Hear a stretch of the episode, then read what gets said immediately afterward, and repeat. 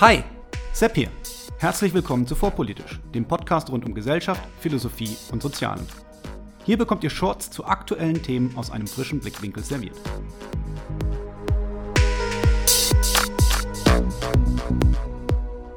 Heute Critical Whiteness. Wie das Wort weiß eine neue Definition bekommen hat, was diese bedeutet und wieso sie Kokolores ist. Wer diesem Podcast folgt, hat den Begriff der Critical Race Theory, oft als CRT abgekürzt, bereits gehört.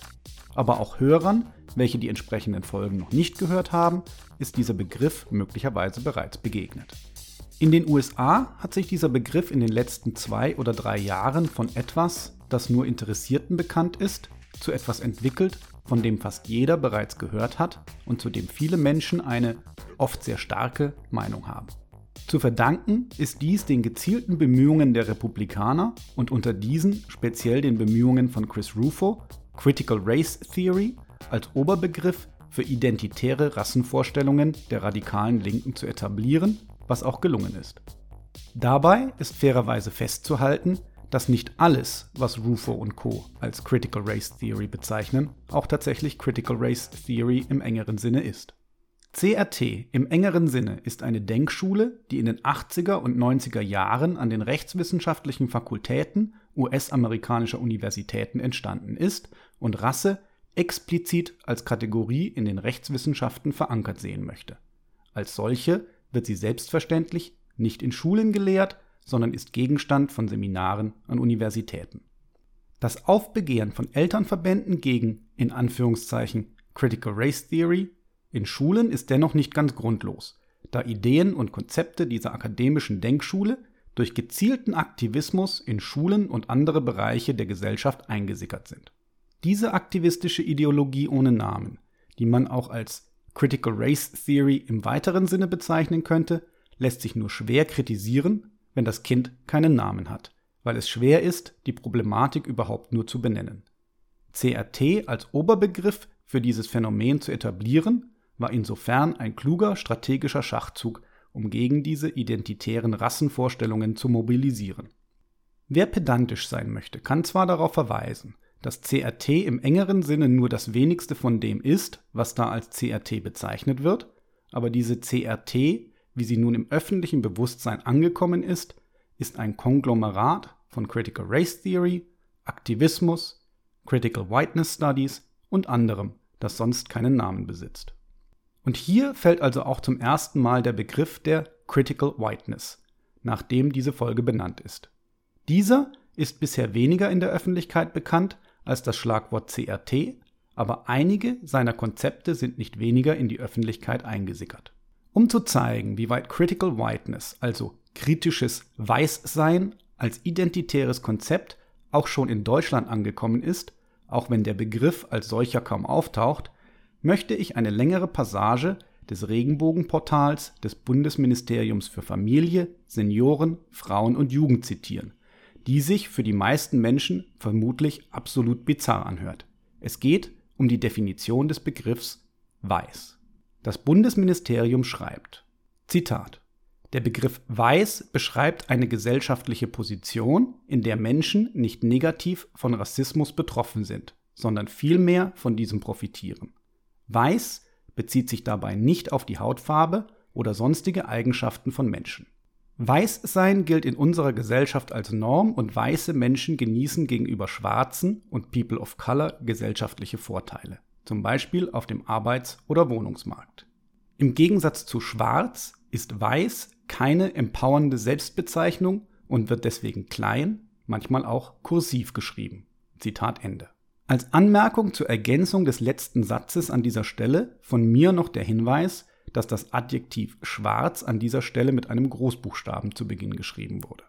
Aber zurück zur Definition des deutschen Bundesministeriums, nach dem weiß keine Hautfarbe oder sonstige Eigenschaften von Menschen bezeichnen soll, was sicherlich erläuterungsbedürftig ist.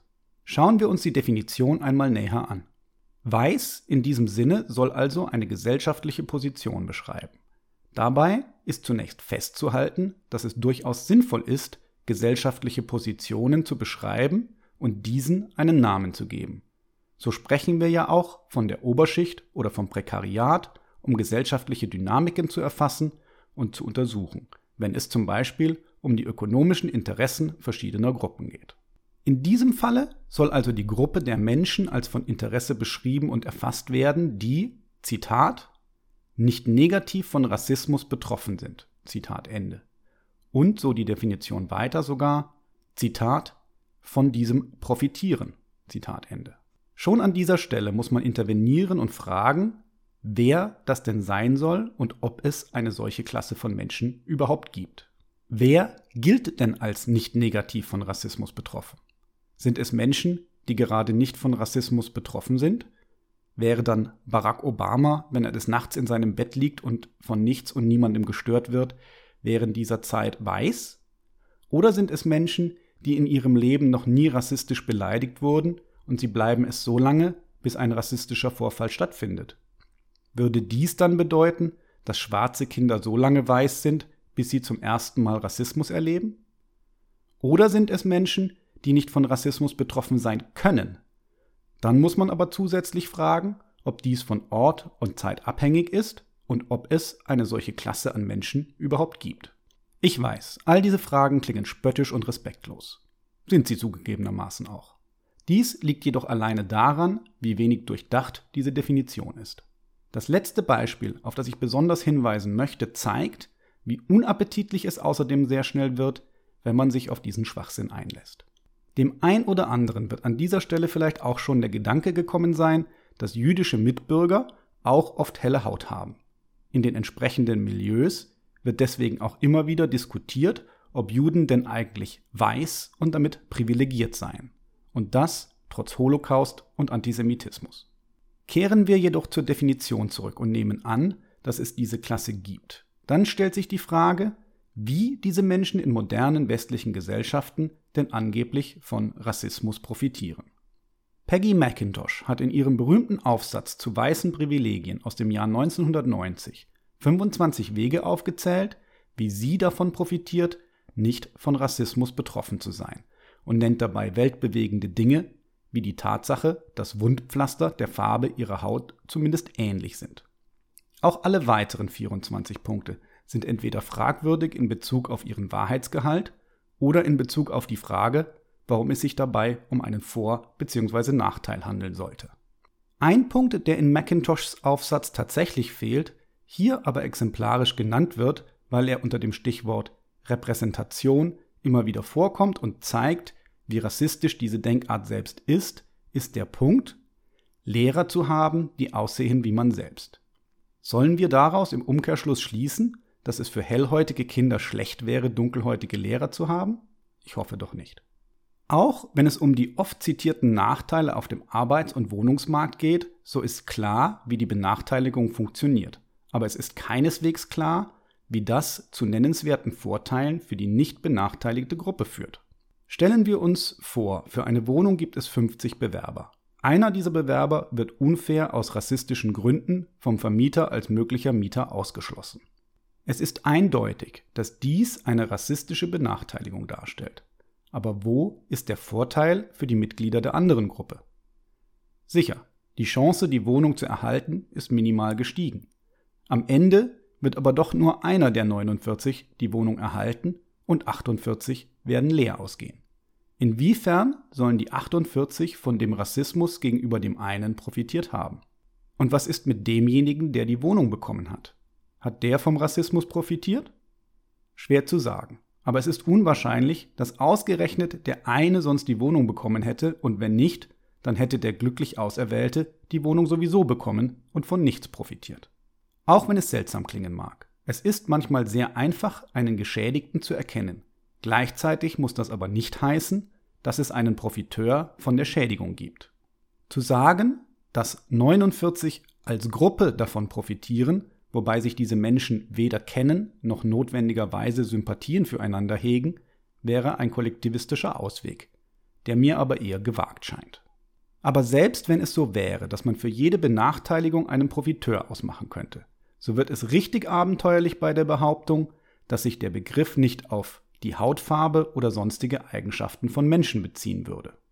Denn Nehmen wir diese Aussage ernst, so müssten wir davon ausgehen, dass wir niemandem mehr ansehen können, ob er weiß, schwarz oder sonst was ist. Denn ob man von Rassismus betroffen ist, kann man niemandem ansehen. Und somit könnten wir auch von niemandem mehr wissen, ob er oder sie weiß ist, egal wie blass die Haut auch schimmern mag. Jemand kann zum Beispiel sehr helle Haut haben, aber einen fremdländisch klingenden Nachnamen tragen, was bei einer Bewerbung um eine Arbeitsstelle zumindest theoretisch zu Nachteilen führen könnte. Gerade Menschen osteuropäischer Herkunft dürften dieses Problem durchaus kennen. Damit wären aber zum Beispiel Polen mit heller Haut auf einmal nicht mehr weiß. Darüber hinaus wäre zum Beispiel ein Westeuropäer, der in China als Nicht-Han-Chinese rassistisch benachteiligt wird, nach dieser Definition ebenfalls nicht mehr weiß. Im Gegenteil wäre es der Han-Chinese in China, der auf einmal als weiß zu gelten hätte. Auf einmal können also sowohl hell als auch dunkelhäutige Menschen weiß sein bzw. gelten hellhäutige Menschen auf einmal nicht mehr als weiß. Ein Ergebnis, welches sicherlich unserer Alltagssprache widerspricht. Man könnte nun versucht sein zu sagen, dass es sich lediglich um Fachjargon handelt und dass in Fachkontexten Wörter häufiger andere Bedeutungen haben als in der Alltagssprache. Das wäre jedoch eine zu wohlwollende Interpretation. Der Grund dafür liegt einmal darin, dass das Wort weiß, bei dem es sich angeblich nicht um einen Bezug zur Hautfarbe handelt, mit dem Wort schwarz kontrastiert wird, von dem wir in dem kurzen Abschnitt des Bundesministeriums hören, dass es sich um eine empowernde Selbstbezeichnung handelt. Offensichtlich war man nicht mal in der Lage, die englischsprachigen Vorlagen ordentlich zu übersetzen und das Wort Selbstermächtigung zu finden. Der Begriff schwarz bezieht sich jedoch ausdrücklich auf Eigenschaften, die käsige Mitteleuropäer wie meine Wenigkeit nicht auf sich anwenden können. Ein angeblich nicht auf die Hautfarbe bezogener Begriff hat also als Gegensatz einen Begriff, der explizit auf Hautfarbe abzielt. Das macht in etwa so viel Sinn, wie zu behaupten, dass das Gegenteil von rund süß sei. Zum Zweiten werden die Aktivisten und Akademiker, die einer solchen Definition vorgeben anzuhängen, auf einen Blick sagen können, wer ihrer Meinung nach weiß oder schwarz ist, wenn sie einer Gruppe von Menschen gegenüberstehen.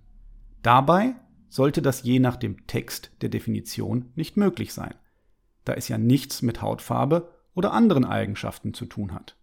Nur, dass bei der Bestimmung, wer von Rassismus betroffen ist oder nicht ist, dann doch wieder die Hautfarbe zu Rate gezogen wird, was zeigt, dass der Kaiser nackt ist und diese Art der Definition weder selbstkonsistent noch alltagstauglich ist.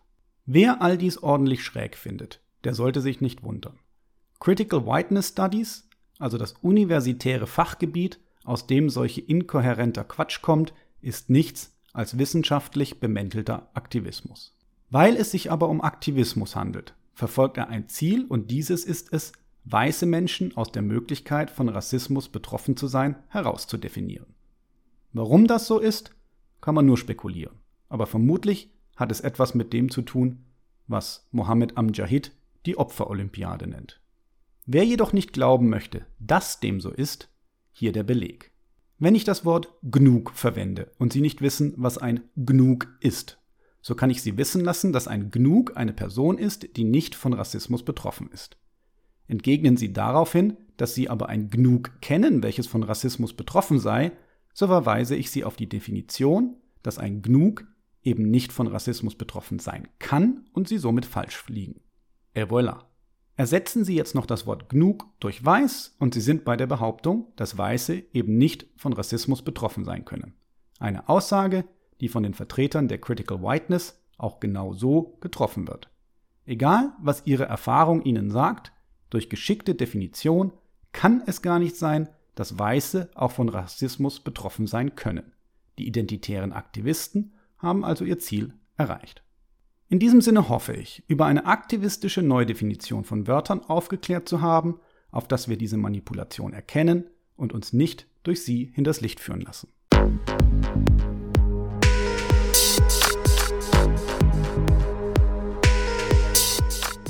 Hier endet eine weitere Episode von Vorpolitisch, dem Podcast rund um Gesellschaft, Philosophie und Soziale. Vielen Dank für eure Zeit. Und wenn es euch gefallen hat, hört beim nächsten Mal wieder zu und vor allem teilt den Link zu diesem Kanal auf Facebook, Twitter und wo ihr sonst noch unterwegs seid. Warum nicht jetzt sofort? Ich bin Sepp, macht's gut und bis zum nächsten Mal.